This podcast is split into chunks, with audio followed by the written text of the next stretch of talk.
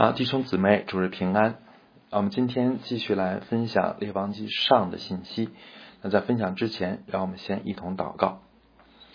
亲爱的爸天父，祝我们仰望您，我们祈求您保守我们今天在各处的聚会都能够平安，不被打扰。我们也祈求您引导我们进入到敬拜当中，进入到听道当中。主要愿我们的心全然朝向您，求您悦纳我们的敬拜。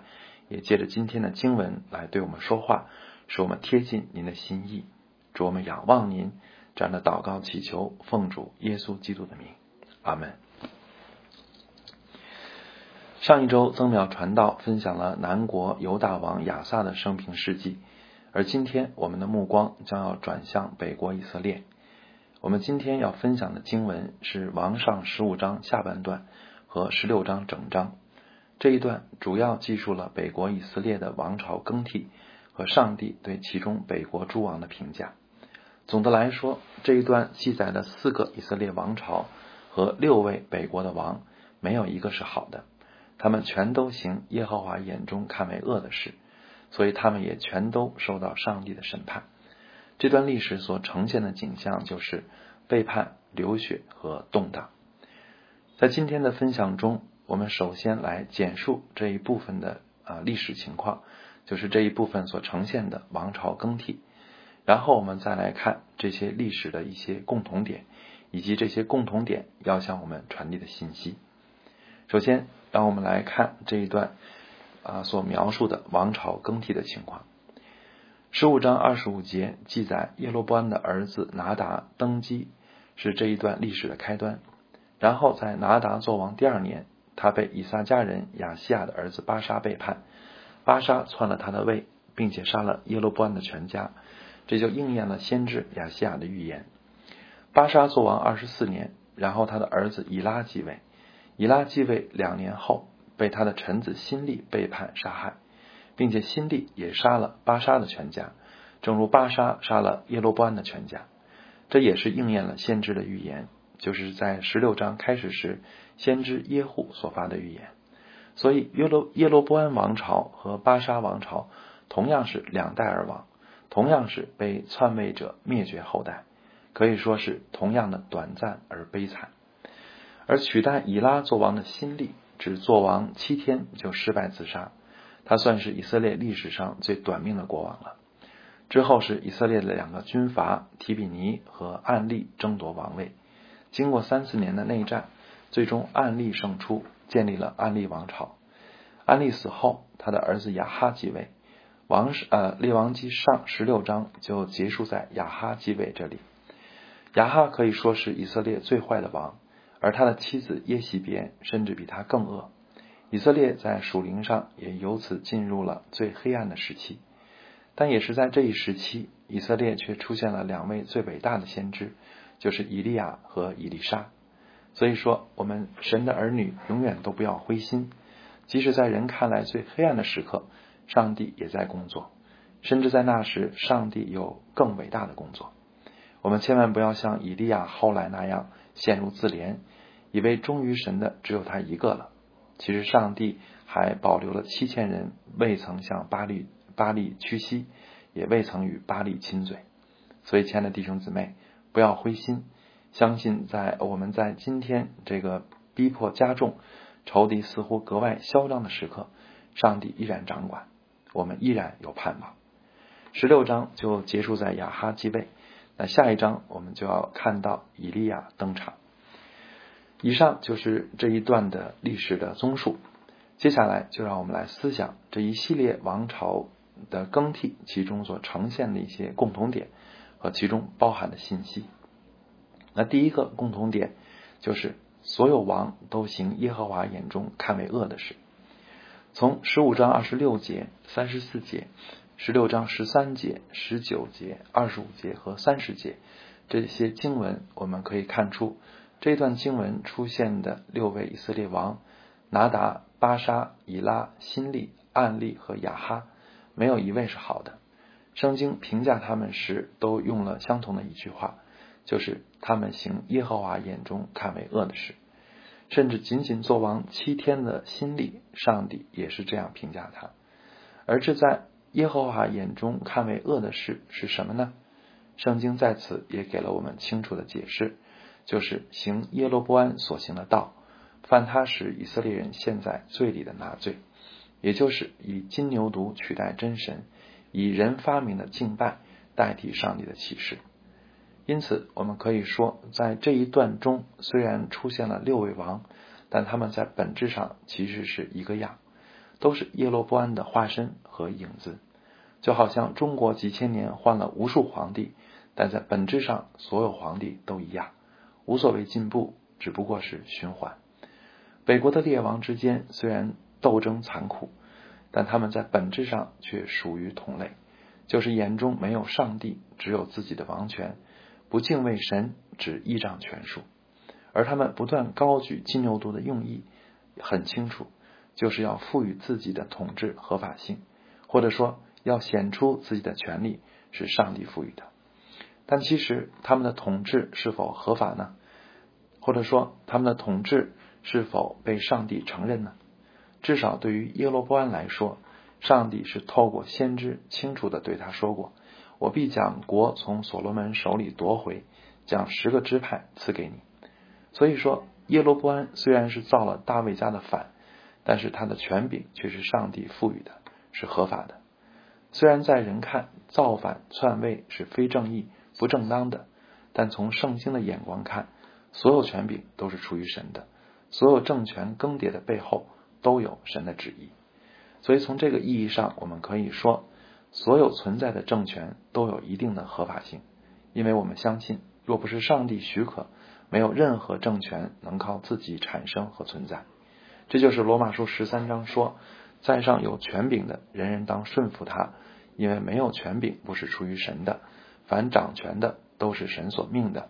这节经文的意思，这就是主耶稣命令我们要顺服凯撒的原因。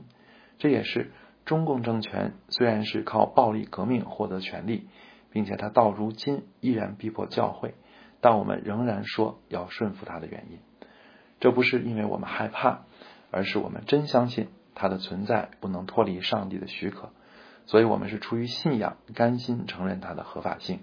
正如我们相信耶罗波安和以色列诸王的权柄也都是上帝赋予的一样。可以说，所有的统治者都必然关心自己权力的合法性问题。但是这一段经文也表明，国王们往往信不过上帝，他们宁愿制造假神，伪造天意，也不愿意照着正路而行。这正路是什么呢？这正路就是上帝在应许将国赐给耶罗波安后，接着对他说的话：“你若听从我一切所吩咐你的，遵行我的道，行我眼中看为正的事，谨守我的诫命律例，像我仆人大卫所行的，我就与你同在，为你立坚固的家，像我为大卫所立的一样。”这段经文其实很能帮助我们理解现实。中国政府和所有政权一样，在乎它的合法性，所以它一方面极力威胁教会要远离政治，但是另一方面又极力寻求宗教对它合法性的肯定。这就是我们今天看到的现实，就是真先知被抓进监被抓进监狱，以及政府在极力推动基督教中国化。这其实就是耶罗波安和他的后继者们所做的。所以，亲爱的弟兄姊妹。但愿我们因此能理解当前逼迫的其中一个原因，就是统治者们的恐慌和他们对自己合法性的不自信。当我们被警察敲门时，我们感到恐慌，但其实是他们先恐慌，所以才会来敲我们的门。我们的害怕其实一点不能消除他们的恐惧和增加他们的自信。我们不应害怕，倒应根据圣经对他们说。请你们不必太担心自己的合法性，我们真相信你们的存在是出于上帝的允许。但是另一方面，我们也要说，没有任何一个政权可以靠以上不正当的方式维护它的合法性。根据圣经，那唯一能使国蒙福的道路乃是敬畏上帝，并且秉公行义。这不是说我们盼望中国领导人也要手按圣经宣誓就职，这不是我们的盼望。但我们相信国家领导人若能存敬畏之心，若能承认自己不过是人，并且按照普遍启示行公义、好怜悯，那么他就要蒙福了，这国也要蒙福了。我们相信，除了这条路，没有别的路能使统治者真的安心，也没有别的路能使国家真的长治久安。亲爱的弟兄姊妹，愿我们为这国不再充满恐惧而祷告，愿基督徒不再害怕人，也愿统治者不再害怕失去权力。我们更要祷告，求神使这国离开耶路伯安的道路，走上敬畏耶和华的道路。这两章的第二个共同点是重复出现应验先知的话。十五章二十九节说到巴沙杀耶罗波安全家时，圣经说这正应验耶和华借他仆人示罗示罗人亚西亚所说的话。十六章十二节说说到新利杀巴沙全家时，圣经又说这正如耶和华借先知耶户责备巴沙的话。十六章三十四节也记载亚哈在位的时候，有伯特利人伊希勒重建耶利哥城。立根基的时候丧了长子亚比兰，安门的时候丧了幼子希哥，正如耶和华接嫩的儿子约书亚所说的话。圣经反复出现应验耶和华的话，就是告诉我们，历史始终是在上帝的手中掌握。虽然在人看来历史变幻莫测，但是对上帝来说，一切他都早已知道。甚至我们可以进一步说，一切都是出于神的安排。无论是耶路伯安家。取代所罗门家，还是安利家取代新利家，都是出于神。正如神也要兴起亚述审判以色列，又兴起巴比伦审判犹大。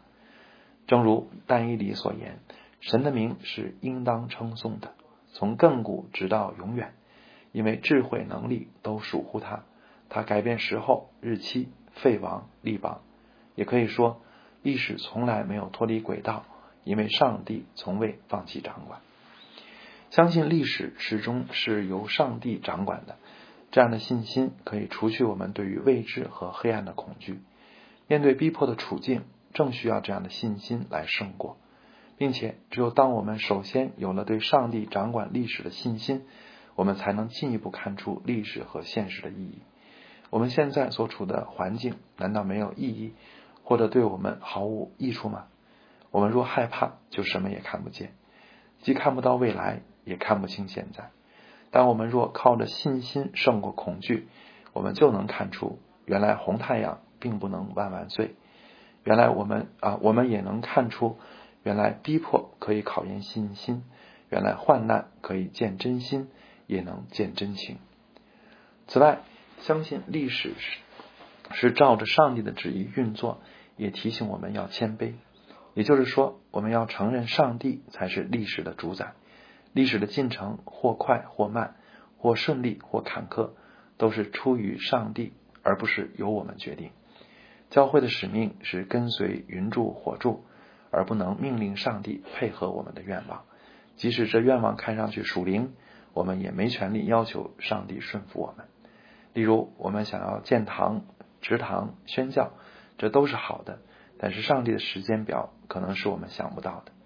我们今天还未进堂，甚至局势更加糟糕，就是很多人没想到的。但是我们若在上帝面前谦卑，就不至于害怕，也不至于失望或者自怜，而是能够继续寻求神，并且调整步伐继续前进。虽然不是按照我们理想的节奏，但因为是顺服神的节奏，所以我们就更可以放心，可以喜乐。可以大有盼望，因为唯有神掌管历史，他的旨意必不落空。第三个共同点就是这一段反复指出，审判是因为人的罪。刚才我们说到，上帝有权立王废王，但是为什么这么？但是上帝为什么这么做呢？这一段经文清楚的告诉我们，废王立王不是上帝出尔反尔，而是因为人自己悖逆犯罪。正如王上十五章三十节、十六章十三节和十九节指出的，拿达、以拉、辛利被杀，都是因为他们和他们附加的罪，而不是上帝无缘无故抛弃他所使用的人。这一事实告诉我们，上帝是圣洁的，他万不以有罪的为无罪。上帝使用恶人，并不有损上帝的义，因为上帝使用罪人，并不等于上帝认同罪。他反而要求罪人应当悔改行善。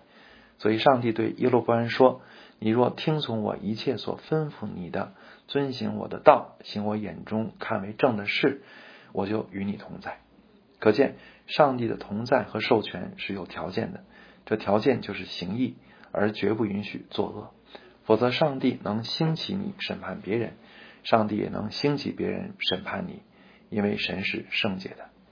这一真理对于我们理解罗马书十三章也是必不可少的。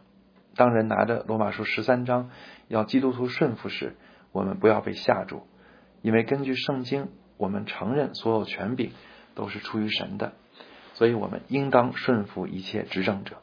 但是根据圣经，我们也要说，神赐下政权是为了赏善罚恶，而绝不允许他对抗上帝和践踏公义，否则上帝的审判必然临到他。这才是罗马书十三章的完整意义。今天我们所分享的这一大段北国历史，也是前车之鉴。此外，这一真理也是给基督徒和牧师们的。我们都是神所拣选的，但这拣选意味着效法基督的呼召和行善的责任，而绝不意味着放纵的权利。基督徒讲恩典，但是对真信徒而言，恩典是激励他行善的动力，而绝不是说服他软弱的理由。基督徒也承认自己软弱。但是对真信徒而言，他必渴望经历保罗所说的：“我在哪里软弱，就在那里被基督的能力复辟。”而真信徒绝不会任凭自己软弱，更不会放任自己犯罪。最后，我们再来思想一个问题：神究竟看重什么？在我们今天分享的这一段中，记载案例的事情啊事迹并不多，而对他的评价也和对其他人的评价一样。就是案例行耶和华眼中看为恶的事。如果说圣经对案例的评价和对别人的评价有什么不同，那就是在这一句之后又加了一句：他行恶比以前的列王更甚。而在历史上，案例其实是个很有作为的国王。例如，他与犹大建立和睦关系，他有效的控制了北方的摩崖地，他修建了很多防御工事，所以。以至于在暗利王朝终结以后很久，亚述人还称以色列为暗利家，可见暗利的成就。但是这一切都被圣经省略而没有记载，因为这一切，因为这一切在上帝看来其实都并不重要，因为真正重要的其实只有对上帝的忠心。所以，亲爱的弟兄姊妹，愿我们也时常被提醒。我们一生所做的什么才是真正有价值的呢？成为富翁，成为名人，其实这一切都不如对神忠心，都不如存公义、好怜悯、存谦卑的心与神同行。阿门。我们一同祷告，亲爱的爸天父，祝我们仰望你，我们祈求您使用今天的经文来安定我们的心啊，来使我们有勇气。来使我们不再害怕，让我们相信您是历史的主宰，让我们相信您掌管一切，并且啊发生在我们身边的一切啊所我们所面对的处境，无论是顺利或者艰难，都是出于您的，并且有您的美意。主我们仰望您，求您使我们有信心，就能够看出发生在我们身上的一切啊所要带给我们的益处和要引起我们的思考。主，我们仰望您，我们祈求您，真的是借着各样的方式来提醒中国的执政掌权者，让他们真的有一颗敬畏之心，让他们真的能够承认自己不过是人，让他们知道他们用脚踢死是难的，他们与与永生的上帝对抗是不智慧的。主，我们仰望您，愿这个国真的呢，真正的走上啊一条平安的道路，一条真正的。能够通向啊福气的道路，就是敬畏耶和华的道路，而不是耶路不安的道路。主，我们仰望您，我们为这国求平安，我们为这国求富强，是真正的平安，是真正的富强。我们仰望主，求您继续的来保守带领您自己的守望教会。这样的祷告祈求奉主耶稣基督的名，阿门。